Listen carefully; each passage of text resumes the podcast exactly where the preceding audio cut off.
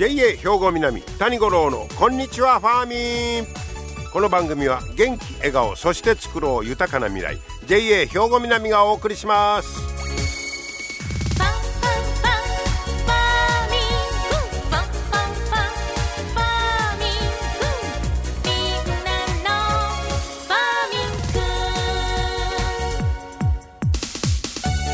こんにちは谷五郎ですご機嫌いかがでしょうか？お元気でしょうか？ね。えー、今日はもう1月19日。明日は二十四節気で言うたら大寒ということになりますけれども七十二候では吹きの花咲くということでまあいてついた地面に吹きの花が咲き始める頃ですよということですけどここう例えば吹きのこの花の咲き始めなんかその暖冬の影響とかこうあったりするんでしょうか？どうなんでしょうね。えー、まあ着実に季節季節は進んでいくということなんですが。さて今日はね農業新聞から郷土の催し。涙飲んで巻くという記事を紹介したいと思うんですが、えー、まあいろいろ地域でお祭りとか運動会とかそういうのありますけどやっぱり高齢化で人材不足、えー、そういうことでいろんなまあお祭りなんかももう終わるとなくなるというところことがまあ増えているという記事ですわ。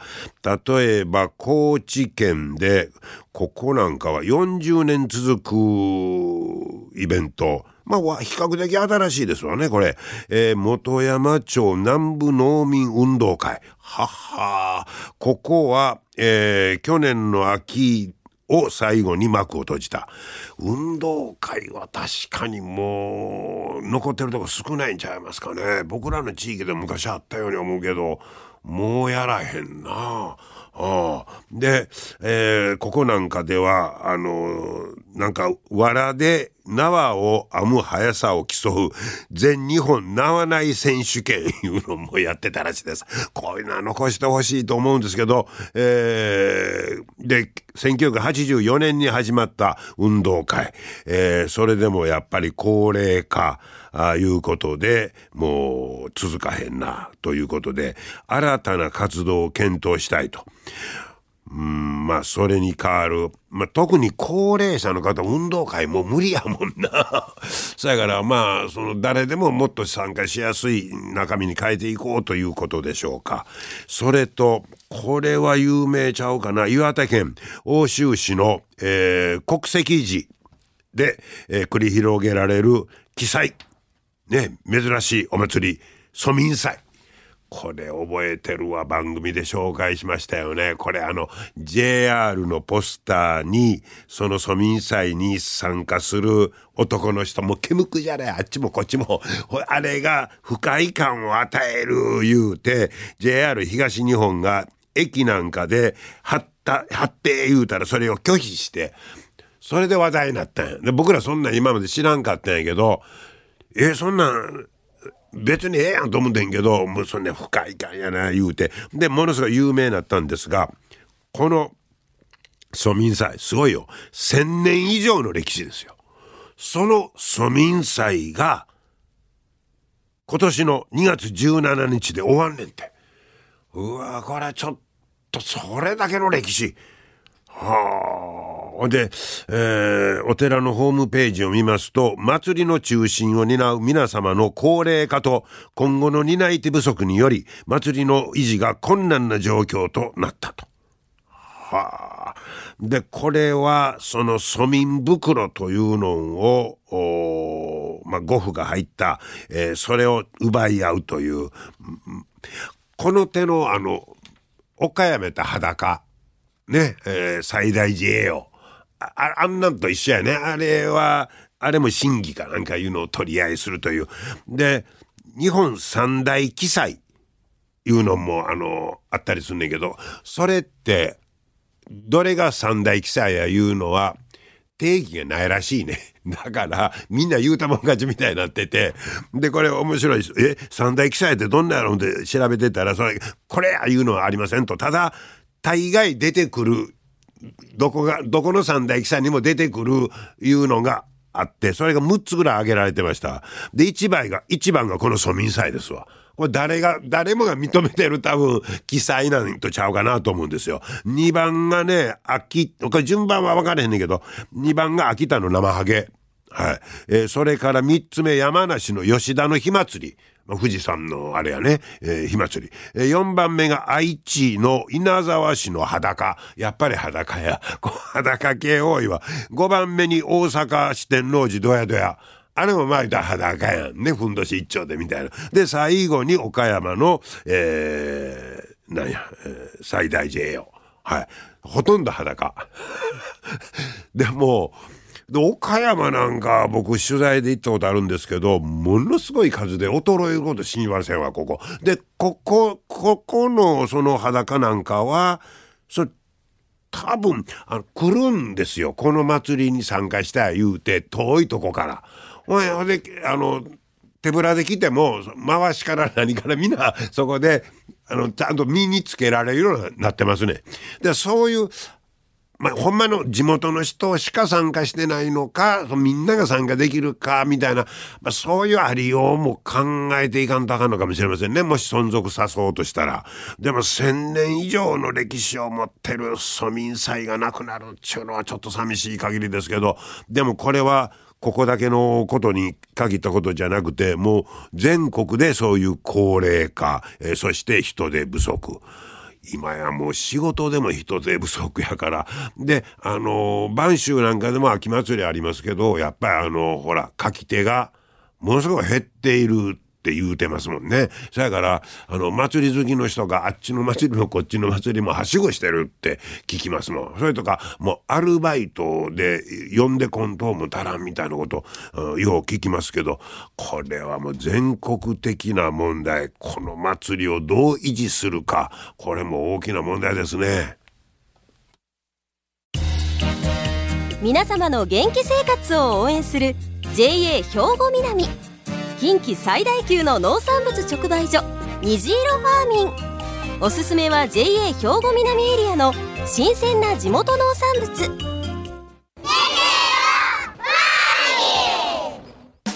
JA 兵庫南は新鮮で安全な農産物の供給。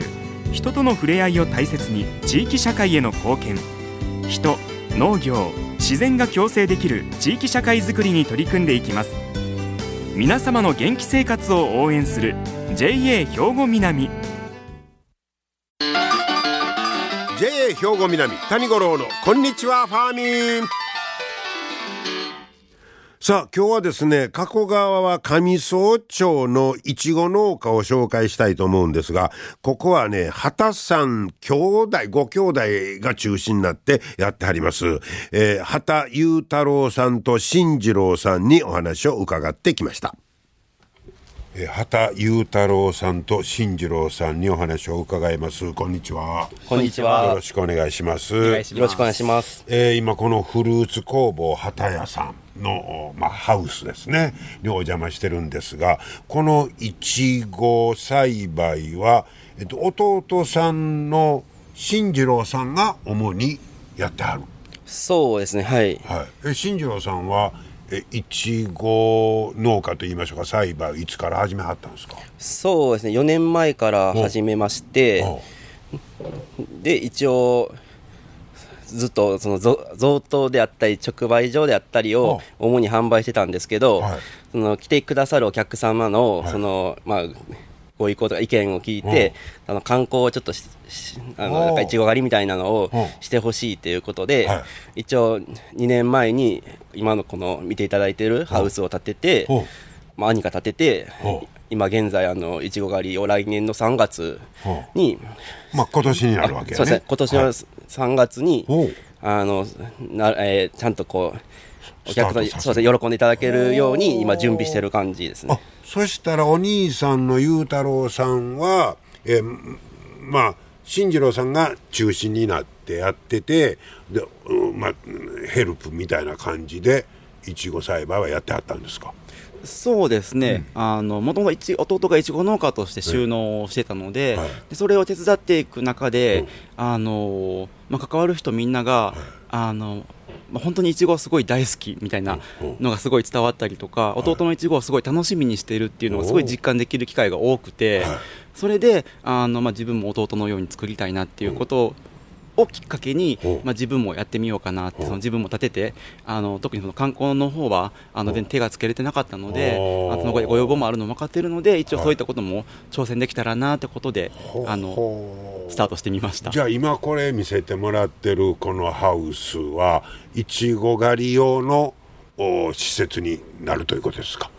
そうですね。いちご狩り自体は一応春からの予定ではあるので、それまでは普通に販売とかもできたらなとはご狩りが全部じゃなくてそうですいねうこと販売もしたいんですけど、あ。のまあ、いちご狩りの方も、はい。あのできるタイミングでしたいなというふうにはこれ楽しみですね。これはい。は今年の春からということですけど、じゃあ、えー、進次郎さんはもうはい。あれですか、転職組とかじゃなくて、もう初めから。そうですね。あの親が非農家で一から農地も探してっていうところから始めてほいろいろあのそういう農業のアルバイトとかいろいろして勉強してあのほとんど独学で今やってるんですけど。独学で？はい。へえ。で今ここここ上総町になるんですね。はい。でこの場所にあんねんけど、その他のとこにも最初に始めたハウスがあるんですね。はいあの5連棟のハウスと3連棟のハウスとほう。2つあります。ああそうですか、はい。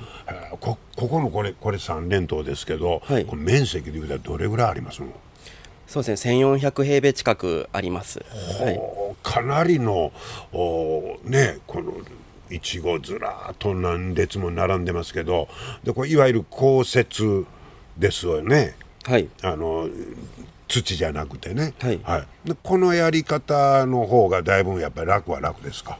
そうですね、どこで実際に栽培してる方にもお話をお聞きする機会があったんですけど、やっぱりあの腰を痛めてしまったりとかがあって、でうちもその家族で今、今現時点、家族でやってるのもあって、やっぱりそういうあのちょっと少しでも楽な、えーしあの姿勢でできるように、降雪を取り入れてやっています。そうですか。でやっぱり他のあの野菜とかはもう一切作ってないんですか？そうですね。今現在はあのもういちごのみなんですけど、これからあのいちじくであったりとか他のそのフルーツ工房畑屋っていう名前があるのでいろんなフルーツを育てていけたらなと思ってそうか。えうん名前はフルーツ工房やもんね。そうですね。あほなまだもっともっとゆ夢はひ広がっていくわけやね。そうですね。今もそうですね。はい。まず最初にいちごで行こうみたいな決め手みたいなとこは何かあったんですか？そうですね。先ほどのあのべあの独学って言ったんですけど、数ヶ月だけあの農家のもとであの研修とかをしたことがあって、はいはい。そこで勉強したのがあのトマトとイチゴだったんですね。で一応いちごとトマトどちらも話を聞く限り、はい。やっぱりいちごの方があのなんていうかあの売り上げとかそういうのが安定してる。はいあとはそのやっぱ好きな人がいいちご結構多くてはい。需要もあるということで一応いちごの方にはいあのやっていこうって考えました。あそうですか、はい。ご本人もいちごは好きですか？あそうですね。好きです。なんかいちごって夢ありますよね。確かにね。はい。でそこへまあ今度は観光部門みたいなことでお兄さんが、はい。えーこれからまあ本格的に入ってこようという。でもご兄弟でやってたらちょっと心強いでしょそうですね。いろいろあの同じまあいちごを栽培しているのでうん。何かこう分からないこととかも相談してこっちの方がいいとかこうしたい方がいいんじゃないかとかをいろいろ相談しながらうん。少しでもあのお客様に喜んでいただけるようにあん。のい試行錯誤しながら頑張ってます。う。じゃあお兄さん裕太郎さんとしてはまた自分の独自のアイデアとかここうしたいなみたいな夢があるのちゃいますの？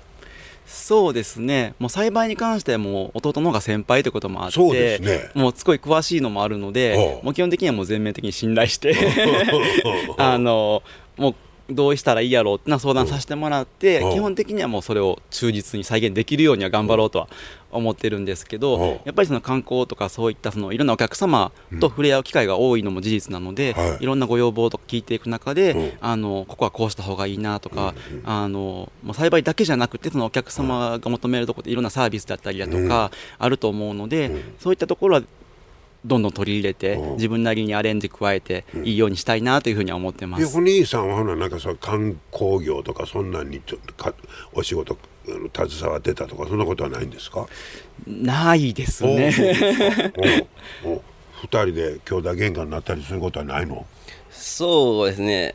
うちがちょっとこあの、まあ、自分自身がこだわりがちょっといちごに対して強すぎて、それでちょっと、まあ、簡単な言い争いにはちょっとなったりはするんですけど。逆に言うたらお兄さんがちょっとストップかけるぐらいの立場の方ですか？どちらかいうとそうですね。はあ一途なんや。もういちごに対してのこだわりはすごいのであそう、もう本当売り上げとかそんなことを気にするというよりかはもういいものを作りたいっていう形なので、はあそのこだわりに対してそれは自分で勉強していっていうことですか、そうですね、まだまだ勉強が全然あの足りてないところもあるんですけど、一年一年、今ちょっと、そうですね、やっと少しずつ自分がちょっと納得できるいちごができてきたかなとは思ってますね。はあ。で今ちょうどこの横に巣箱がありますけどこれは蜂のあれですね、そうです、あの後後輩用の鉢です。はあ。な蜂はこれもうほっとったら自分で帰りますの？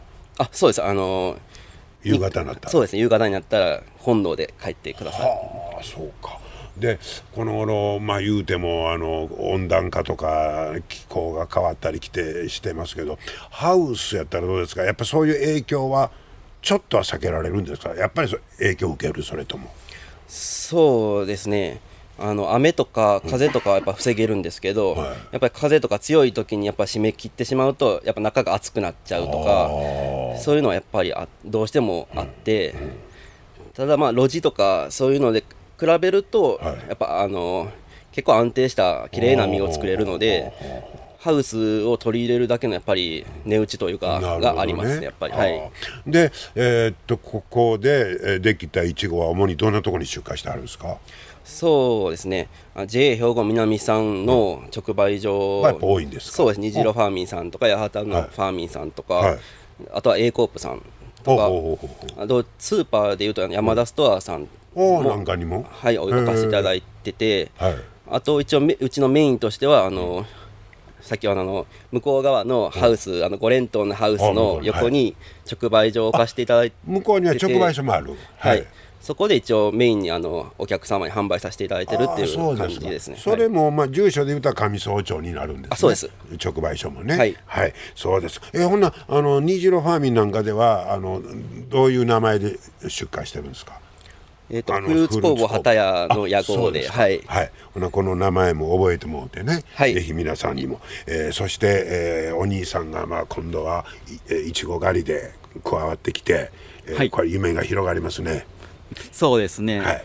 もういちご狩りをスタートするにあたって、はい。やっぱその期待してくださる方ってかなり多いと思うんと思いまです。ははい。い、なのでその期待を裏切らへんように、もう大きくて甘いいちごをたくさんほもうずらって並べてはい。待っておりますので、はい、ぜひご来園ください、うぜひ皆さんにも期待していただいていちご狩りも来てもうてで美味しいいちごも買っていただいてね。まだお二人若いですけどこれからもバリバリ頑張ってねまたはい。美味しいいちごを頼みますね。はい、ありがとうござい今日はどうもありがとうございましたはい、えー、畑裕太郎さんと進次郎さんにお話を伺いました。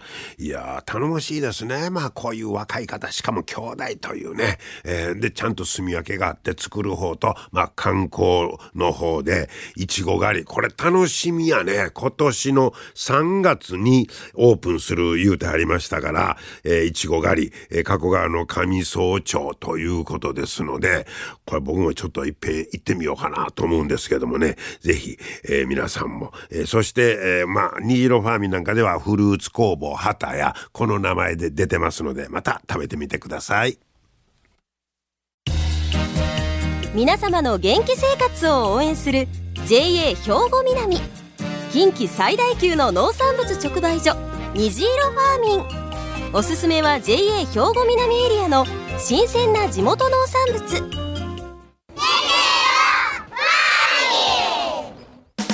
JA 兵庫南は新鮮で安全な農産物の供給。人との触れ合いを大切に地域社会への貢献。人農業自然が共生できる地域社会づくりに取り組んでいきます。皆様の元気生活を応援する JA 兵庫南。JA 兵庫南谷五郎のこんにちはファーミン。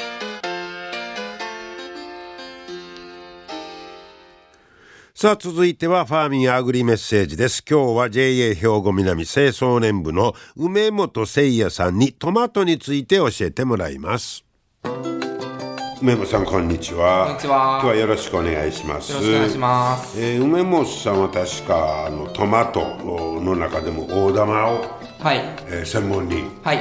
作ったんねねはい、作ってます。はい、今日は大玉トマトのどんなお話ですか？えっ、ー、とね、あの保存方法なんですけども。お保存方法はい。で、あのトマトって言ったら、あの、基本的には赤いイメージがあると思うんですけど。はいはあの、ちょっと青っぽい、青みがかかった。あの、トマトも結構売られてるんですよ。青いじ時点でもうすでに、はいそうですねはいはいそういうトマトは、あの、まず追熟させてから、うんあの、赤くしてもらって。はい。ということは買ってきてから、はいえーそれは冷蔵庫じゃなくて外に置いとくいうことですか？そうですね。あの、どどっちかというと、その。あの常温であ常温保存していただいて、はいはいは完熟するまで常温で置いていただいた方がいいですね。い真っ赤になるまで置いといて、はいそっから冷蔵庫ですか？えっ、ー、とね、そうですね、あの、そうですね、はい。うんあやっぱ完熟したら、あの、糖度がま増すな増しますし、はいはい。あのリコピンなどあ。も栄養価も高まるので、ははいやっぱり。えそれ冷蔵庫に入れなくてもいいんですか？えっ、ー、とね、いや冷蔵庫にも後で赤くなったらちょっとあいや保存する場合は入れてください。はあはいはい、はい、まあそその方が日持ちすると、はい。いうことですね。そうですね。はい。であと気ぃつけることとかありますか？えっ、ー、とね、トマトはやっぱり完熟トマトの場合は、あの傷みやすいので、はいトマト同士の接触をやっぱ避けた方がいいですね。えトマト同士置い置いといたらあかんのですか？そうですね、やっぱり傷みやすくなっちゃうので、へえ、はい。これ一個一個置くいうですか？そうですね、ちょっと離してもらったりとかして。お、あとはあのトマトのヘタの方をお下に向けるんですよ。へヘタを下に？はい。はいはいというのはなんでかっていうと、あの尻の方があの柔らかくなってて、あヘタの方がちょっと硬いんですよ。ああなるほど。はい。だから、その傷みやすく傷みにくくするために、うんうんヘタの方を下に向いて保存した方がいいですね。なるほどね、はい。まあまあお尻の方を下にしたら立てにくいよね。そうですね。そうですよ確かに。ね。うん。はい。でまああの青い状態で買うてきたやつは自分でまあ完熟するまで置いといてそうですね。はい。であと冷蔵庫保存なんかして、はい。ただしその時に1個ずつできるだけ分けて。そうですね。はい、はい。えーで、えー食べていただくと美味しいとそうですね。いうことですか。はい。えーなんか夏のイメージあるんですがそうですね。やっぱうトマトって夏旬が夏なんですけど、ん。だからあのやっぱ冷気に弱いんですよ。ああ、はい。だからあの冷蔵庫に入れる場合は、あのやっぱりちょっとあまあビニール袋とかに入れた方がいいですあね。そうですか。はい。はい。わかりました、はい。ね上手に保存して美味しく召し上がってください。はい。はい、ありがとうございました。ありがとうございました。はい。大玉トマトね。やっぱり僕らイメージいまだにトマトいたら大玉をガボーンとかぶりつくねあれがありますけどまた皆さんも上手に保存して美味しく召し上がってください。はい。今日も最後までお付き合いいただきましてありがとうございました。また来週も聞いてください。JA 兵庫南谷五郎のこんにちはファーミン。この番組は元気笑顔そして作ろう豊かな未来 JA 兵庫南がお送りしました。